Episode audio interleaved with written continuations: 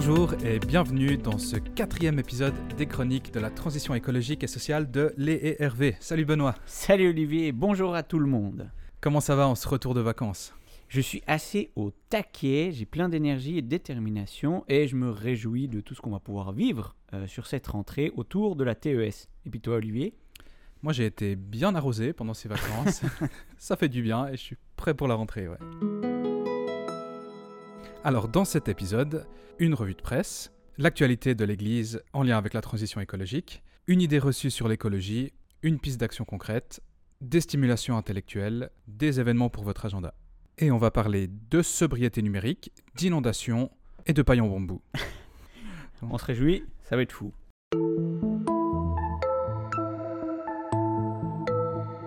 Revue de presse. Des militants et militantes pour le climat ont annoncé hier à Zurich une série d'actions de sensibilisation aux dégâts causés par la finance, une initiative pour contrôler et réorienter les investissements et en préparation.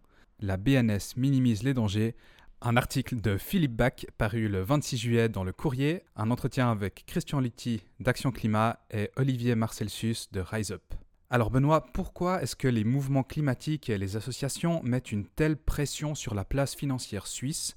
Donc les banques comme Crédit Suisse, surtout après la votation de la loi sur le CO2 Eh bien justement, c'est pour un peu corriger ce qui s'est passé avec la loi CO2. Le problème qu'il y avait avec cette loi, et on en avait un peu parlé ici, c'est qu'elle se focalisait sur le fait, en guillemets, de d'amender euh, l'individu par rapport à ses émissions de CO2, et euh, cette loi omettait complètement de s'intéresser à la place financière suisse. Et c'est exactement ça que euh, ces euh, associations, comme euh, Christian Luthier avec Action Climat, qu'on salue d'ailleurs, ont envie de corriger d'ici l'automne. En effet, ce qu'il faut savoir, c'est que les émissions générées par la place financière suisse sont 20 fois plus importantes que celles causées par l'activité domestique. Au niveau mondial, la Suisse représente déjà 2% quand même des émissions de CO2 planétaires. Et c'est d'ailleurs, et il le rappelle dans cet article, la raison pour laquelle, si vous aviez suivi les débats autour de la loi CO2, certains activistes et certains groupes activistes euh, du climat s'opposaient à cette loi en affirmant que justement, comme elle ne concernait pas la place financière suisse, eh ben, elle était euh, quelque part complètement euh, naïve. Et donc il y a un enjeu pour ces associations comme Action Climat, Rise Up for Change, de rassembler une nouvelle fois la population suisse autour de la nécessité d'agir pour l'écologie, mais en évitant de commettre les erreurs du passé, qui étaient en gros de dire que pour avancer dans l'écologie, il faut taxer euh, les ménages, taxer les individus sur leur émission de CO2, surtout sans taxer ni euh, contrôler la place financière. Les pluies extrêmes se multiplient dans un monde qui se réchauffe. Une nouvelle étude montre que la multiplication à travers le monde des pluies diluviennes, averses de grêle et autres épisodes de précipitations intenses est occasionnée par le changement climatique. Le phénomène n'épargne pas la Suisse. Un article de Pascaline Minet paru dans le temps le 6 juillet. Oui, cet article, c'est un bon moyen vraiment de comprendre le lien entre ces événements euh, de météo extrêmes hein, qu'on vit euh, même en Suisse, hein, qui vont, on l'a vécu cet été, des canicules un peu au début de l'été, euh, aux inondations, hein, aux lacs qui débordent, hein, ces, images vraiment marquantes qu'on a vues cet été. Donc leur lien entre ces événements extrêmes et le réchauffement climatique. Euh, je cite une des conclusions euh, de l'étude qui est mentionnée dans cet article. L'explication donc du lien entre ces événements extrêmes, de météo extrême et le réchauffement climatique relève de la physique. Plus l'air est chaud, plus il contient d'humidité, de l'ordre de 7% d'humidité supplémentaire par degré Celsius supplémentaire au niveau de la planète. Des données plus vertes.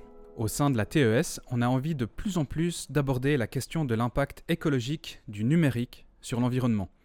C'est même une préoccupation qu'on souhaite transformer en acte, et c'est le sujet de cet article du courrier, des données plus vertes.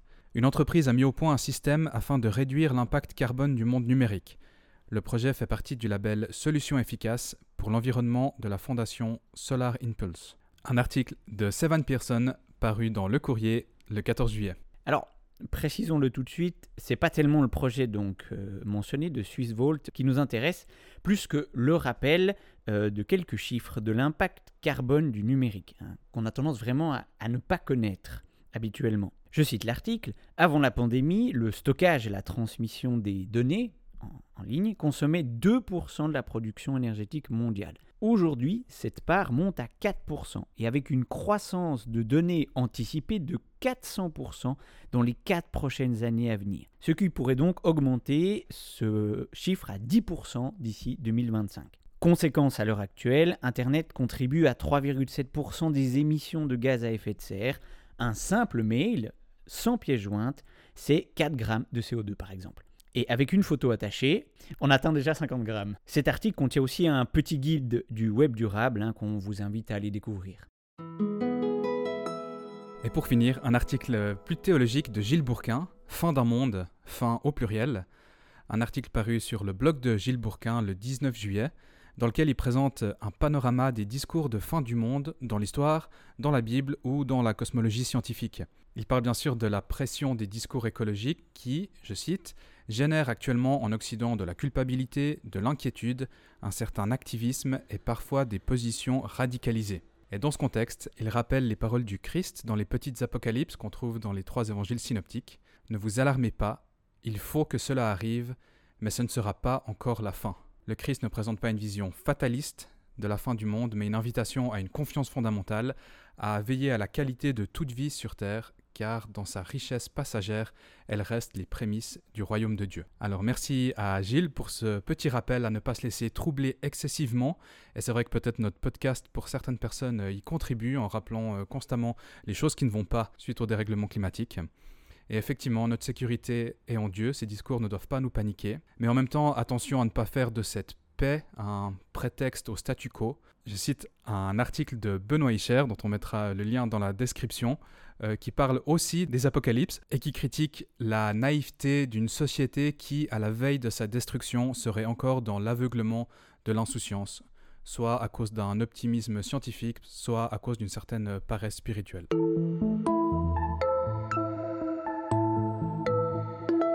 Actualité de l'Église.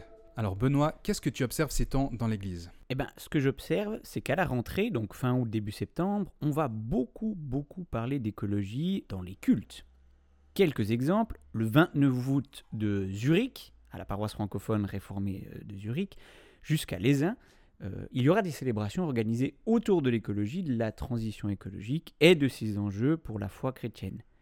Et le week-end d'après, par exemple, à Morges, euh, lors du livre sur les quais, il y aura aussi une célébration éco-spirituelle, au même titre que les paroisses de Genelier, Béni, Burtigny et Saint-Sergue organisent un culte sur le thème de l'éco-spiritualité ce même dimanche 5 septembre 2021 à la ferme de la Fondation du Bois du Chêne. Donc, si vous souhaitez vous nourrir autour de ces questions, en église à la rentrée, il y a de quoi faire. Et de ton côté, eh bien, de mon côté ou de notre côté à la TES, eh bien, on est surtout en train un peu de préparer euh, nos outils de communication pour la rentrée. Je vous informe et vous tease que le nouveau site de l'ERV va sortir euh, d'ici la fin du mois d'août et que nous avons préparé une superbe page TES qui recensera vraiment au mieux tout ce qui se fait dans notre Église autour de ces questions. Et euh, je le dis déjà, n'hésitez jamais à m'écrire pour m'informer de projets, d'idées ou même de besoins pour que je puisse les faire remonter et les recenser. Comment amorcer une transition dans une paroisse de l'ERV C'est la question un peu perpétuelle ici à la TES. Et une nouvelle initiative a émergé dans l'esprit de notre coordinateur, celui du Starter Pack TES. Alors Benoît, qu'est-ce que c'est? Alors, le Starter Pack TES, c'est une idée pour vous faire vivre, à vous les gens dans les paroisses, dans les régions, euh, à vous faire vivre et non faire quelque chose sur l'écologie. À l'intérieur, il y aura donc trois choses.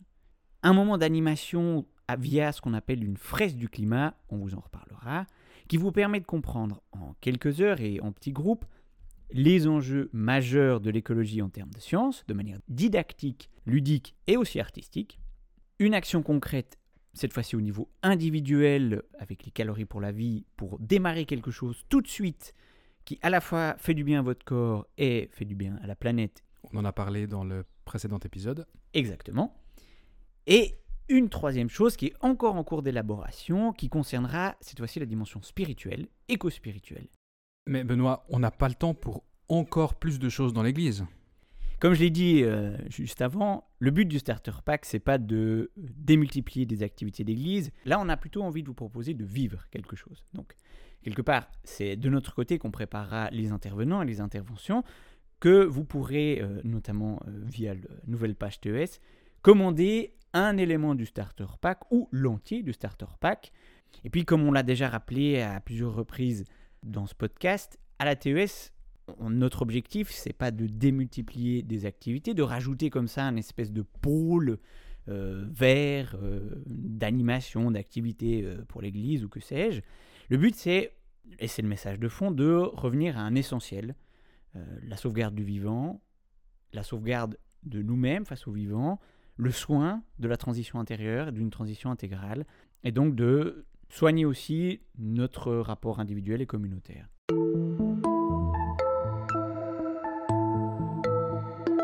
Une idée reçue sur l'écologie. Le chrétien, la chrétienne doit se soucier des choses d'en haut et pas des choses d'en bas, pour reprendre l'épître aux Colossiens donc de sa vie de foi, de sa relation à Dieu, avant toutes ses préoccupations terrestres. Après tout, à notre mort, on rejoint le Seigneur, alors c'est pas à nous de sauver le monde. Et est-ce qu'en s'occupant d'écologie en Église, on se trompe pas de priorité? Cela fidèle, non priorité à la foi. Un des plus grands dangers que j'ai pu observer, mais je suis de loin pas le seul, euh, du lien entre écologie et foi, c'est un peu une fuite spirituelle. Et la tentation est légitime. Si le monde meurt, et on vit vraiment de manière quotidienne cette angoisse de voir notre monde brûler ou être inondé, alors il faut des, on cherche des moyens de se rassurer, de se consoler de cette destruction. Et la tentation de la fuite spirituelle, en un sens, elle est légitime. Puisqu'on peut se dire, bon ben voilà, notre monde est en train d'être détruit, mais au final, on se retrouvera à notre mort dans la paix de Dieu. Le sentiment et l'émotion est légitime. Mais pour autant, euh, je ne suis pas d'accord et je ne serai jamais d'accord de dire que le seul message de la Bible, c'est dire l'important c'est après. C'est après la vie, l'important c'est à la mort. Donc ce qui compte, c'est en effet de soigner notre relation avec Dieu, puisque ben, le jour on se retrouve en face de lui, euh, mieux vaut être en bon terme. On en a déjà parlé plusieurs fois, mais l'enjeu c'est de revenir à l'essentiel. Toute cette destruction qu'on observe et qui nous fait du mal, c'est normal, c'est parce que c'est le vivant qui est en train de souffrir, qui est en train de mourir. Donc que ça fasse mal à regarder, c'est légitime. Soigner la douleur que ça engendre aussi. Mais il faut aussi se rappeler que ce qui est fait au plus petit, au plus vulnérable sur cette terre, et c'est aussi ce que le Christ dit, c'est ce qui est fait à lui-même directement. Et donc même si on est transitoire sur cette terre, c'est vrai, on n'a pas le droit de rester aveugle ou insensible ou de s'enfermer dans une fuite ou dans une paresse, même spirituelle, hein, euh, face à cette mort et cette destruction des êtres les plus vulnérables, que ce soit des écosystèmes qui ne peuvent pas se défendre face à nous, ou que ce soit des humains, pour des centaines de millions de personnes qui n'ont aucun moyen de se protéger contre cette destruction que nous engendrons. Donc oui, on est transitoire, oui, c'est notre rôle euh, en tant que chrétien et chrétienne de témoigner qu'une réalité spirituelle nous touche et nous rejoint, mais cette réalité spirituelle, elle nous pousse aussi à être responsables et vraiment pleinement engagés pour que le vivant, même transitoire, puisse vivre. Car sinon c'est un essentiel qui est détruit, selon moi. Et pour finir, je cite très simplement cette phrase de Moltmann qui dit que notre monde n'est pas une salle d'attente en attendant notre voyage spirituel dans l'éternité.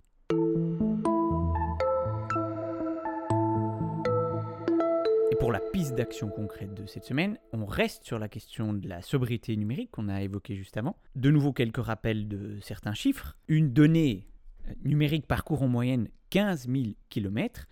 Pour son fonctionnement, le numérique consomme 10% de l'électricité annuelle mondiale. Et les émissions de gaz à effet de serre du numérique seraient donc comparables à celles de l'aviation, environ 4%. Alors, comment agir sur cela? Une des fiches très bien faites d'EcoEglise sur Internet et stockage numérique propose euh, quelques actions simples à accomplir. Par exemple, pour ce qui est de l'utilisation du numérique, n'envoyez que ce qui est nécessaire pour éviter qu'on ait des fichiers, des pièces jointes qui se retrouvent euh, multipliés dans plein de boîtes mail, c'est-à-dire dans plein de serveurs partout sur la Terre. De même, ne stockez sur le cloud que ce qui est nécessaire, parce que le cloud est bien euh, ancré sur Terre et consomme de l'énergie. Mettre ces appareils euh, sur veille ou les éteindre autant que possible. Préférer le Wi-Fi à la 3G ou 4G ou 5G encore. Euh, ça, c'est pour euh, l'utilisation du numérique. Mais cette partie de consommation du numérique, c'est juste une partie des gaz à effet de serre liés au numérique. La grosse partie, c'est euh, le matériel qu'on utilise pour accéder aux données. Et donc, pour ça, la piste la plus simple, c'est de faire durer au maximum ces appareils prolonger la durée de vie de ces ordinateurs, de ces téléphones, d'éviter de changer, d'éviter de changer tous les deux ans parce que son forfait téléphone propose un nouvel appareil, essayer de réparer plutôt que de Il y a aussi un volet social euh, lié au numérique et on en parlera probablement euh, plus dans la suite. Il y a assez peu de sensibilisation, j'ai l'impression, en Église qui est fait à ce niveau-là pour l'instant. Utiliser euh, des logiciels qui favorisent le partage et la collaboration. Par exemple, en gros, des logiciels libres plutôt que des logiciels propriétaires qui ne permettent pas qu'on les modifie ou qu'on les adapte et qui obligent à réinventer la roue à chaque fois, qui courent le risque aussi que des données soient enfermées dans des, dans des formats illisibles qu'on puisse plus accéder par la suite. Il y a un volet politique, soutenir ou promouvoir euh, les législations en luttant contre l'obsolescence programmée, par exemple, ou tout simplement changer de moteur de recherche pour choisir des moteurs de recherche alternatifs qui protègent sa vie privée. Euh, par exemple, DuckDuckGo ou euh, Ecosia, Quant ou SwissCows. ces moteurs ont aussi leurs limites, mais voilà, c'est des alternatives intéressantes. Au niveau des logiciels libres, par exemple la suite OpenOffice ou son alternative LibreOffice plutôt que Microsoft Office ou l'équivalent euh, chez Apple, je ne sais pas comment il s'appelle, qui ont l'avantage d'être des logiciels libres basés sur des formats Vous pourrez trouver des catalogues dans la fiche d'EcoEglise proposée, des catalogues qui proposent pour chaque logiciel une alternative libre qui existe. Comme ça, ça permet de voir qu'est-ce qui peut être changé sans que ça, a trop, sans que ça ait trop d'impact sur son propre fonctionnement et son workflow.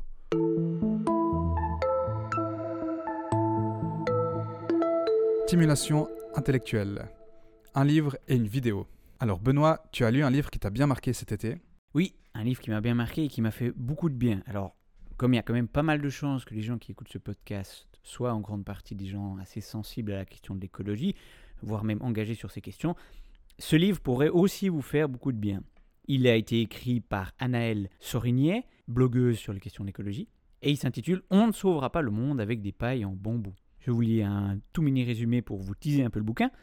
Faire son compost, bannir les cotons-tiges, acheter des t-shirts éco-responsables ou de l'électricité verte, et si tous ces petits gestes n'étaient que du capitalisme déguisé, servant surtout à soulager notre conscience. Ce livre est un livre qui parle vrai et incite avec humour à modifier en profondeur nos habitudes. Il s'adresse à celles et ceux qui oscillent entre enthousiasme et désespoir et qui cherchent un second souffle écolo pour agir en phase avec leurs valeurs tout en prenant soin d'eux-mêmes entre développement personnel et écologie, il propose des pistes de réflexion et d'action pour s'engager à sa façon avec lucidité, courage et joie de vivre. Et ce livre m'a fait du bien parce que j'étais vraiment aussi à un moment durant cet été où à force d'être engagé sur ces questions-là, ben, on se fatigue euh, assez profondément. Et il y avait vraiment des pistes euh, à la fois personnelles mais aussi de, de conscience collective qui permettent selon moi d'être beaucoup plus durable dans notre engagement sur les questions d'écologie. Il ne s'agit pas de se reposer, mais il s'agit d'être durable comme la planète. Mais c'est indispensable parce que la lutte, il faudra la mener pendant des décennies. Avec une invitation à descendre à l'intérieur de soi pour renouer avec ses, son désir profond. Oui, et ça c'est vraiment important et on en parle et on va en parler pas mal aussi dans la TES, cette question du désir, hein, de revenir et de s'interroger. On ne le fait pas tellement, c'est pas un mot très répandu dans le vocable d'église ou même de théologie, hein, la question du désir, mais elle est assez fondamentale parce qu'il ne s'agit pas d'un désir au sens euh, consumériste, mais d'un désir vraiment profond. Qu'est-ce qui nous anime euh, pour citer l'autrice, hein, c'est quoi notre volcan intérieur, c'est-à-dire vraiment ce qui nous pousse à agir, ce qui nous donne de la, de la force. Car une des phrases qui m'a marqué, c'est qu'elle affirme que l'écologie n'a pas tellement besoin d'espoir, l'écologie a besoin d'énergie, de détermination et de courage. Et ça, ça existe d'être en bonne adéquation avec nos désirs profonds. Et une vidéo.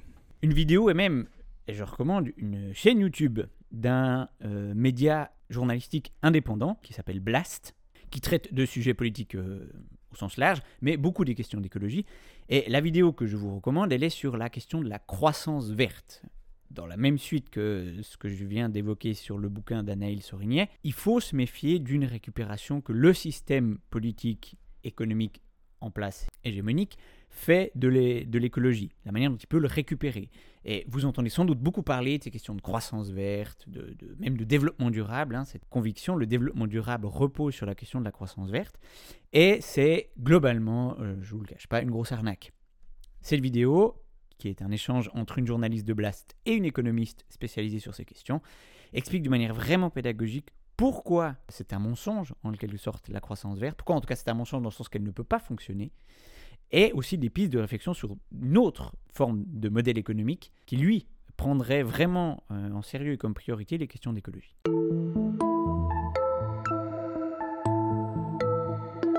Qu'est-ce qu'il y a, Olivier, comme date absolument à inscrire dans l'agenda pour la rentrée? Le 2 octobre, une célébration œcuménique romande aura lieu ce samedi 2 octobre à 18h30 à la cathédrale de Genève, dans le cadre de la campagne annuelle d'Eco-Église pour l'environnement sur la saison de la création 2021 des fleuves d'eau vive. Lien vers le flyer dans la description de cet épisode. Pour vous inscrire, écrivez à Marie Sénèque, msenec at protestant.ch est ce 28 août, une journée VIP pour euh, les 12 lieux d'église qui ont rejoint Eco-Église, une rencontre pour toutes les communautés enregistrées. Eco-Église organise samedi 28 août une rencontre pour les premières paroisses inscrites. Au programme célébration œcuménique, échanges, partage, conférences et ateliers. Participation sur invitation seulement, alors profitez-en pour inscrire encore votre communauté à Eco-Église et recevoir une invitation. Chaque communauté recevra trois invitations. Ce sera un moment pour apprendre ensemble, s'encourager mutuellement et partager autour de notre amour pour la création et le créateur. Info sur euh, ecoeglise.ch ou par mail à info at